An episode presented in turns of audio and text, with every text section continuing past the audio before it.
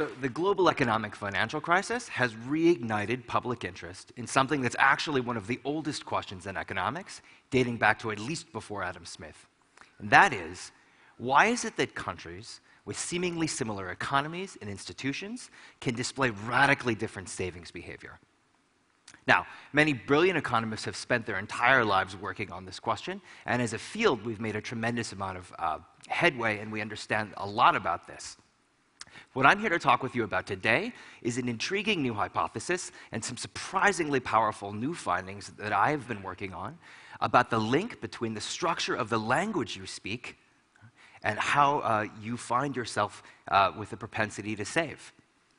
Let me tell you a little bit about savings rates, a little bit about language, and then I'll draw that, I'll draw that connection.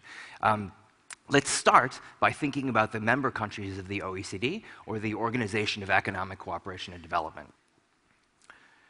OECD countries, by and large, you should think about these as the richest, most industrialized countries in the world. And by joining the OECD, they were affirming a common commitment to democracy, open markets, and free trade. Despite all of these similarities, we see huge differences in savings behavior. So, all the way over on the left of this graph, what you see is many OECD countries saving over a quarter of their GDP every year, and some OECD countries saving over a third of their GDPs per year holding down the right flank of the OECD. All the way on the other side is Greece. And uh, what you can see is that over the last 25 years, Greece has barely managed to save more than 10% of their GDP. It should be noted, of course, that the United States and the UK are the next in line. Now that we see these huge differences in savings rates, how is it possible that language might have something to do with these differences? Let me tell you a little bit about how languages fundamentally differ. Linguists and cognitive scientists have been, have been exploring this question for, for many years now. And then I'll draw the connection between these two behaviors. Many of you have probably already noticed that I'm Chinese. I grew up in the, uh, the, Midwest of the United States, and something I realized quite early on was that the Chinese language forced me to speak about, and in fact, uh, more fundamentally than that, every so slightly forced me to think about family in very different ways. Now, how might that be? Let me give you an example. Suppose I were, uh, I were talking with you and I was introducing you to my uncle. Okay? You understood exactly what I just said in English. If we were speaking Mandarin Chinese with each other, though, I wouldn't have that luxury. Right? I wouldn't have been able to convey so little information. What my language would have forced me to do, instead of just telling you this is my uncle, is to tell you a tremendous amount of additional information. My language would force me to tell you whether or not this was an uncle on my mother's side or my father's side, whether this was an uncle by marriage or by birth, and if this man was my father's brother, whether he was older than or younger than my father all of this information is obligatory. Chinese doesn't let me ignore it. And in fact, if I want to speak correctly, Chinese forces me to constantly think about it. Now, uh, that fascinated me endlessly as a child. But what fascinates me even more today as an economist is that some of these same differences carry through to how languages speak about time. So, for example, if I'm speaking in English, I have to speak grammatically differently if I'm talking about past rain, it rained yesterday, current rain, it is raining now, or future rain, it will rain tomorrow. Notice that English requires a lot more information with respect to the timing of events. Why? Because I have to consider that and I have to modify what I'm saying to say it will rain it's, or, I'm, or it's going to rain. It's simply not permissible in English to say it rained tomorrow. In contrast to that, that's almost exactly what you would say in Chinese. A Chinese speaker can basically say something that sounds very strange to an English speaker's ears. They can say, yesterday it rained, now it rained, tomorrow it rained. In some deep sense, Chinese doesn't divide up the time spectrum in the same way that English forces us to constantly do uh, in order to speak correctly. Is this difference in languages only between very, very distantly related languages like English and Chinese? Actually, no. So many of you know in this room that English is a Germanic language. What you may not have realized is that English is actually an outlier. It is the only Germanic language that requires this. For example, most other Germanic language speakers feel completely comfortable talking about rain tomorrow by saying morgen regnet es. Quite literally to an English ear, it rained tomorrow. This led me to uh, as a behavioral economist to an intriguing hypothesis. Could how you speak about time, could how your language forces you to think about time, affect your propensity to behave uh, across time?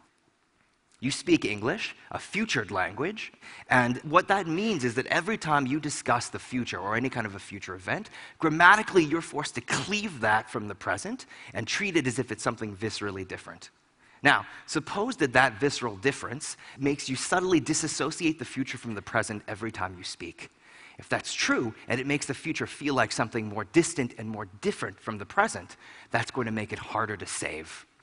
If, on the other hand, you speak a futureless language, the present and the future, you speak about them identically. If that subtly nudges you to feel about them identically, that's going to make it easier to save.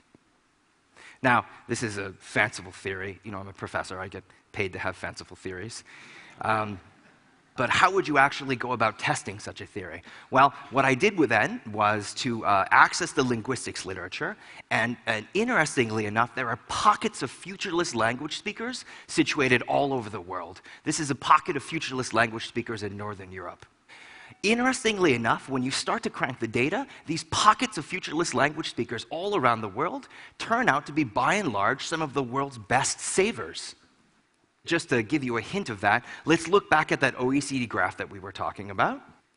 What you see, these bars are systematically taller and systematically shifted to the left compared to these bars, which are the members of the OECD that speak futured languages.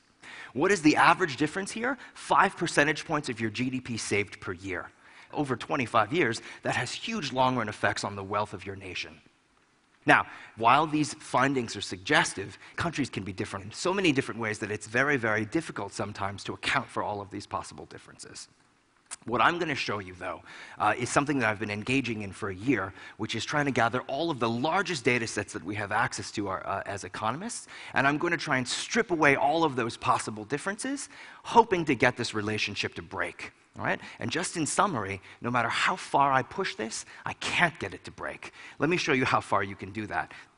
One way to imagine that is I gather large data sets from around the world. So, for example, there's the uh, Survey of Health and Retirement in Europe. From this data set, you actually learn that retired European families are extremely patient with survey takers. So, so imagine that you're a retired household in Belgium, someone comes to your front door. Excuse me, uh, would you mind if I peruse your stock portfolio? Uh, do you happen to know how much your house is worth? Do you mind telling me? Uh, would you happen to have a hallway that's more than 10 meters long? If you do, would you mind I timed how long it took you to walk down that hallway?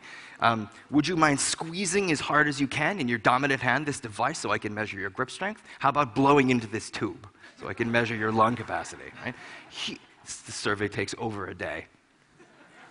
Uh, Combine that okay, with the demographic and health survey collected by USAID in developing countries uh, in Africa, for example, where, where, which that survey actually can go so far as to measure the, directly measure the HIV status of families living in, for example, rural Nigeria. Combine that with the World Value Survey, which measures the political opinions, uh, and fortunately for me, the savings behaviors of uh, millions of families in hundreds of countries around the world. Take all of that data, combine it, and this map is what you get. What you find is nine countries around the world that have significant native populations which speak both futureless and futured languages. And what I'm going to do is form statistical matched pairs between families that are nearly identical on every dimension that I can measure. Okay? And then I'm going to explore whether or not the link between language and savings holds even after controlling for all of these uh, levels. What are the characteristics we can control for? Well, I'm going to match families on country of birth and residence, the demographics, what sex, their age, their income level within their own country, their educational achievement, a lot about their family structure. It turns out there are six different ways to be married in Europe. And most granularly, I break them down by religion, where there are 72 uh, categories of religions in the world, so an extreme level of granularity. Uh, there are 1.4 billion different ways that a family can find itself. Okay, now, uh, effectively, everything I'm going to tell you from now on is only comparing these basically nearly identical families. It's getting as close as possible to the thought experiment of finding two families, both of whom live in Brussels, right, who are identical on every single one of these dimensions, but one of whom speaks Flemish and one of whom speaks French. Or two families that live in a rural district in Nigeria, one of whom speaks Hausa and one of whom speaks Igbo. Now, uh, even after all of this granular level of control, uh, do futureless language speakers seem to save more? Yes.